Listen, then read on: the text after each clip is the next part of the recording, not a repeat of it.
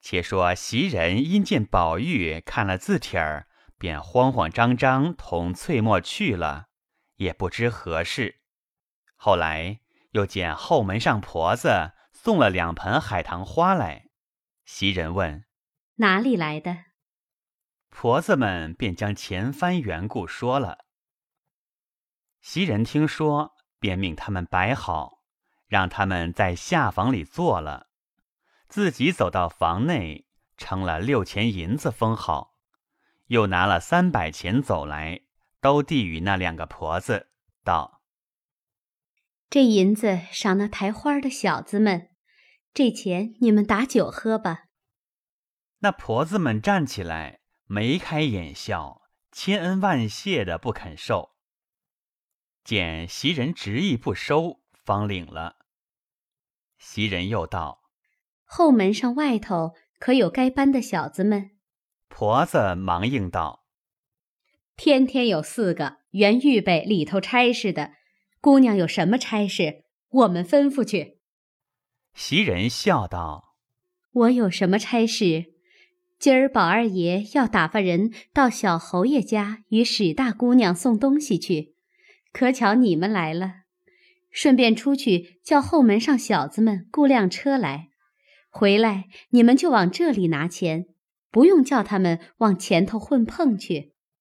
婆子答应着去了。袭人回至房中，拿碟子盛东西与湘云送去，却见格子上碟槽空着。因回头见晴雯、秋纹、麝月等都在一处做针纸，袭人问道。这一个蚕丝白玛瑙碟子哪里去了？众人见问，你看我，我看你，都想不起来。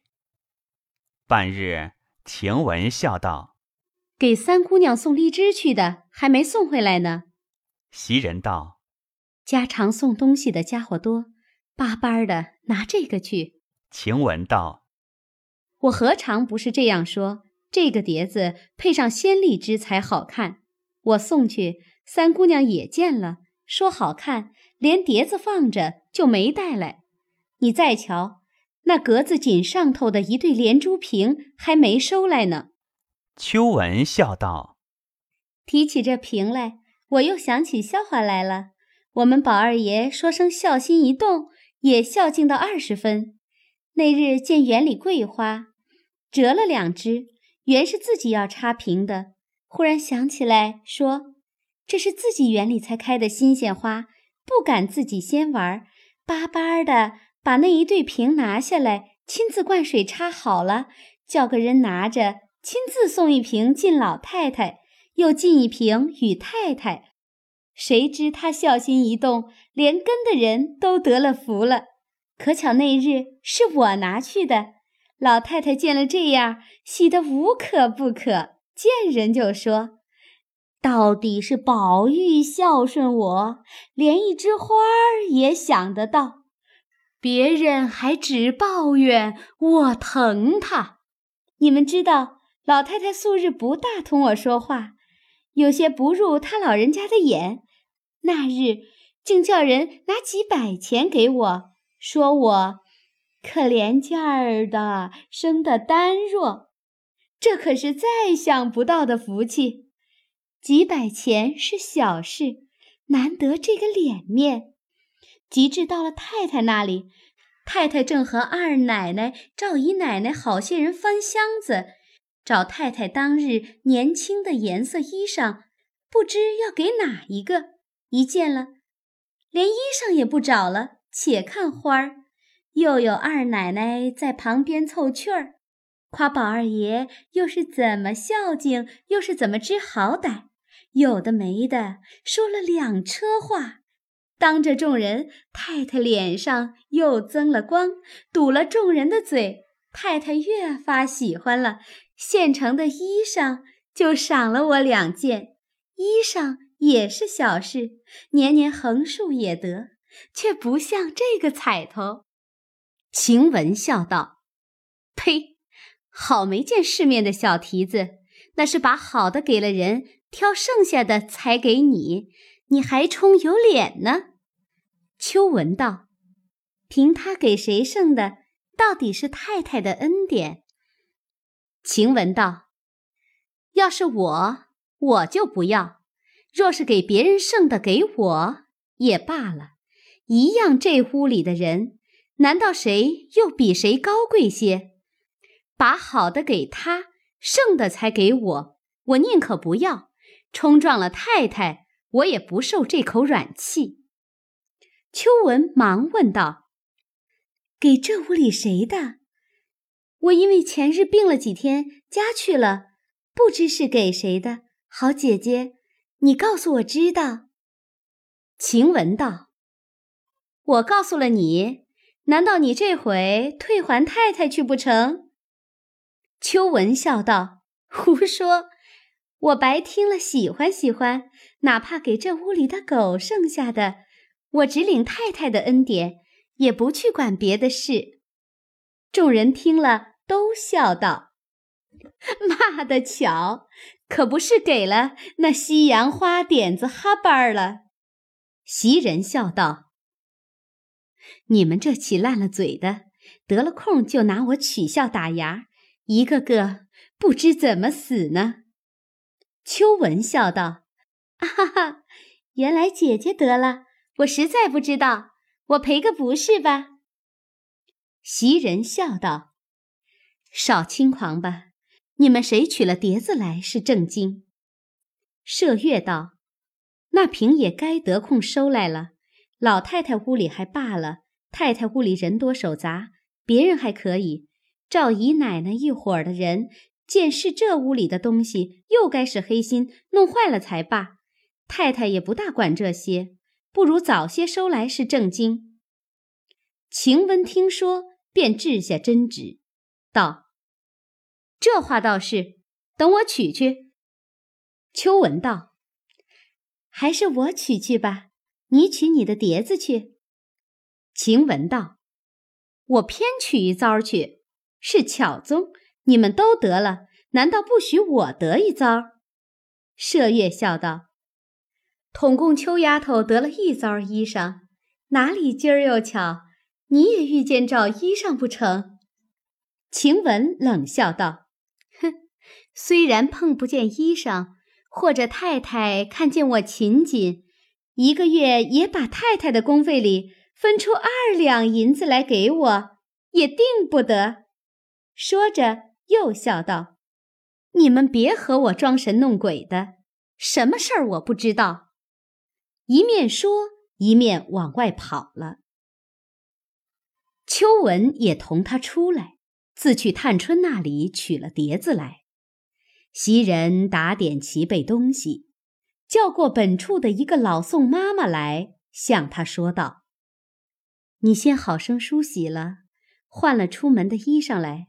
如今打发你与史大姑娘送东西去。”宋妈妈道：“姑娘只管交给我。”有话说与我，我收拾了就好一顺去。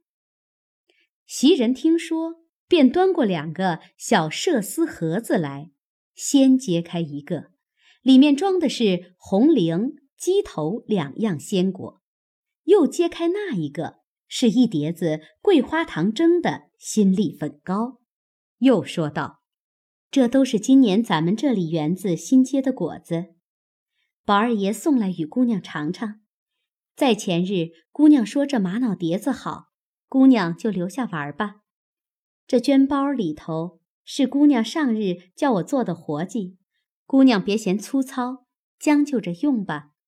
替我们请安，替二爷问好就是了。宋妈妈道：“宝二爷不知还有什么说的，姑娘再问问去，回来别又说忘了。”袭人因问秋文：“方才可是在三姑娘那里吗？”秋文道：“他们都在那里商议起什么诗社呢？又是作诗，想来没话，你只管去吧。”宋妈妈听了，便拿东西出去，穿戴了。袭人又嘱咐他：“你从后门去，有小子和车等着呢。”宋妈妈去了，不在话下。一时宝玉回来，先忙着看了一回海棠，至屋内告诉袭人起诗社的事。袭人也把打发宋妈妈与史湘云送东西去的话告诉了宝玉。宝玉听了，拍手道：“偏忘了他！我自觉心里有件事，只是想不起来。亏你提起来，正要请他去。这诗社里若少了他，还有个什么意思？”袭人劝道：“什么要紧？不过玩意儿，他比不得你们自在，家里又做不得主。告诉他，他要来又由不得他。”若不来，他又牵肠挂肚的，没得叫他不受用。宝玉道：“不妨事，我回老太太打发人接他去。”正说着，宋妈妈已经回来到生寿，与袭人道罚，又说：“问二爷做什么呢？”我说：“和姑娘们起什么诗社作诗呢？”史姑娘道。他们作诗也不告诉他去，急得了不得。宝玉听了，转身便往贾母出来，力逼着叫人接去。贾母因说：“今儿天晚了，明日一早去。”宝玉只得罢了，回来闷闷的。次日一早，便又往贾母处来催逼人接去。直到午后，史湘云才来了，宝玉方放了心。见面时，就把始末缘由告诉他，又要与他诗看。李纨等因说道：“且别给他看，先说与他韵脚。他后来的，先罚他贺了诗，若好就请入社，若不好。”还要罚他一个东道再说。湘云笑道：“你们忘了请我，我还要罚你们呢。就拿运来，我虽不能，只得勉强出丑。容我入社扫地焚香，我也情愿。”众人见他这般有趣，越发喜欢，都埋怨：“昨日怎么忘了他？”遂忙告诉他诗韵。史湘云一心兴头，等不得推敲删改，一面只管和人说着话，心内早已贺成，即用随便的纸笔露出，先笑说道：“ 我却依韵喝了两首，好歹我都不知，不过应命而已。”说着，递与众人。众人道：“我们四首也算想绝了，再一首也不能了。你都弄了两首，哪里有许多话说？必要重了我们的。”一面说，一面看时，只见那两首诗写道：“其一，神仙昨日降都门。”种得蓝田玉一盆，自是双娥偏爱冷，非关倩女欲离魂。秋阴捧出何方雪，雨自天来隔素痕。却喜诗人吟不倦，岂令寂寞度朝昏。其二，横指接通罗闭门，也宜墙角也宜盆。花阴喜结难寻偶，人为悲秋意断魂。玉竹低干风里泪，金莲隔破月中痕。幽情欲向嫦娥诉，无那虚郎月色昏。众人看一句，惊讶一句，看到了，赞到了，都说：这个不枉做了海棠诗，真该要起海棠社了。史湘云道：“明日先罚我个东道，就让我先邀一社，可使得？”众人道：“这更妙了。”因又将昨日的诗与他评论了一回。至晚，宝钗将湘云邀往恒芜院去安歇。湘云当下记忆如何涉东拟题，宝钗听他说了半日，皆不妥当，因向他说道：“既开设，便要做东，虽然是个玩意儿，也要瞻前顾后，又要自己便宜，又要不得罪了人，然后方大家有趣。你家里你又做不得主，一个月统共那几吊钱。”你还不够使，这会子又干这没要紧的事，你婶娘听见了，一发抱怨你了。况且你都拿出来做这个东也不够，难道为这个家去要不成？还是和这里要呢？一席话提醒了湘云，倒踌躇起来。宝钗道：“这个我已经有个主意。”我们当铺里有一个伙计，他家田里出的好螃蟹，前儿送了几个来。现在这里的人，从老太太起，连上屋里的人，有多一半都是爱吃螃蟹的。前日姨娘还说，要请老太太在园里赏桂花吃螃蟹，因为有事还没有请。你如今且把诗社别提起，只普通一请。等他们散了，咱们有多少诗做不得？我和我哥哥说，要他几篓极肥极大的螃蟹来，再往铺子里取上几坛好酒来，再备四五桌果碟，岂不又省事又大家热闹？湘云听了，心中自是感服，极赞，想得周到。宝钗又笑道。我是一片真心为你的话，你千万别多心，想着我小看了你，咱们两个就摆好了。你若不多心，我就好叫他们办去。湘云忙笑道：“好姐姐，你这样说，倒多心待我了。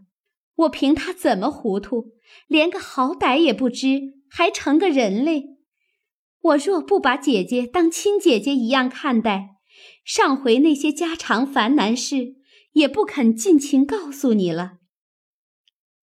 宝钗听说，使唤一个婆子来，出去和大爷说，照前日的大螃蟹要几篓来，明日饭后请老太太姨娘赏桂花。你说，大爷好歹别忘了，我今儿。已经请下人了。那婆子出去说明，回来无话。这里宝钗又向湘云道：“诗题也不要过于新巧了。你看古人中哪里有那些刁钻古怪的题目和那极险的韵？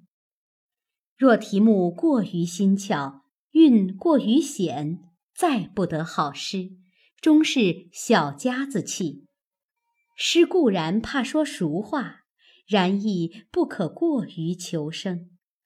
只要头一件立意清新，措辞就不俗了。究竟这也算不得什么，还是仿迹真旨是你我的本等。一时闲了，倒是于身心有益的书看几章是正经。湘云只答应着，阴笑道。我如今心里想着，昨日做了海棠诗，我如今要做个菊花诗，如何？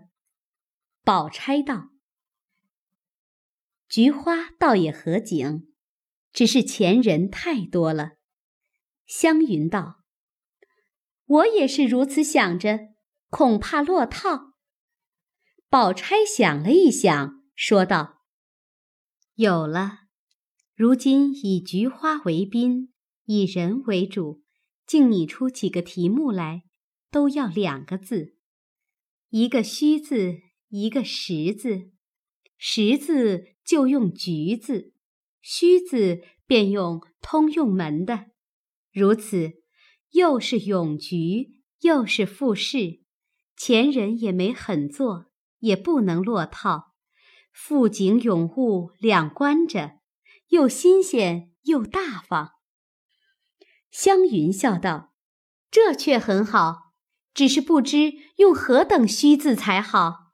你先想一个，我听听。”宝钗想了一想，笑道：“菊梦就好。”湘云笑道：“哈哈，果然好，我也有一个菊影，可使的。”宝钗道：“也罢了。”只是也有人做过，若题目多，这个也搭得上。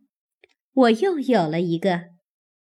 湘云道：“快说出来。”宝钗道：“问菊如何？”湘云拍案叫：“妙！”因皆说道：“我也有了。”访菊如何？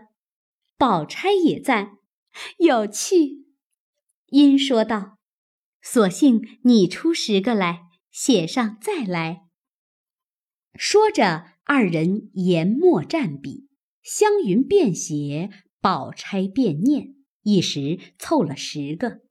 湘云看了一遍，又笑道：“十个还不成符，爽性凑成十二个，便全了，也如人家的字画册页一样。”宝钗听说，又想了两个，一共凑成十二个，说道：“既这样，一发编出他个次序先后来。”湘云道：“如此更妙，竟弄成个局谱了。”宝钗道：“起手是一局，一之不得，故仿；第二是仿局。”纺之既得，便种。第三是种菊，种既盛开，故相对而赏。